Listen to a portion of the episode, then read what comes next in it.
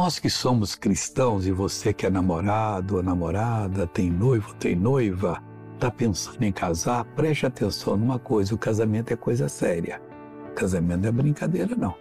Olha o que diz é, Romanos 7, versículo 2. Porque a mulher que está sujeita ao marido, é, enquanto ele viver, está-lhe ligada pela lei. Mas morto o marido está livre da lei do marido. Olha que coisa séria. Tem uma lei do marido quando ele casa. Ele recebe ela como esposa, ela está ligada obediência. Não pode ter um caso fora do casamento, não. Tem que ser santa. E diz a Bíblia que a mulher santa, ela edifica é, a sua casa, ela purifica o marido incrédulo. É coisa séria.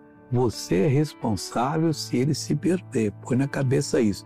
O dia que ele morrer, você está livre até para casar com outro, desde que seja também no Senhor. Agora eu quero orar.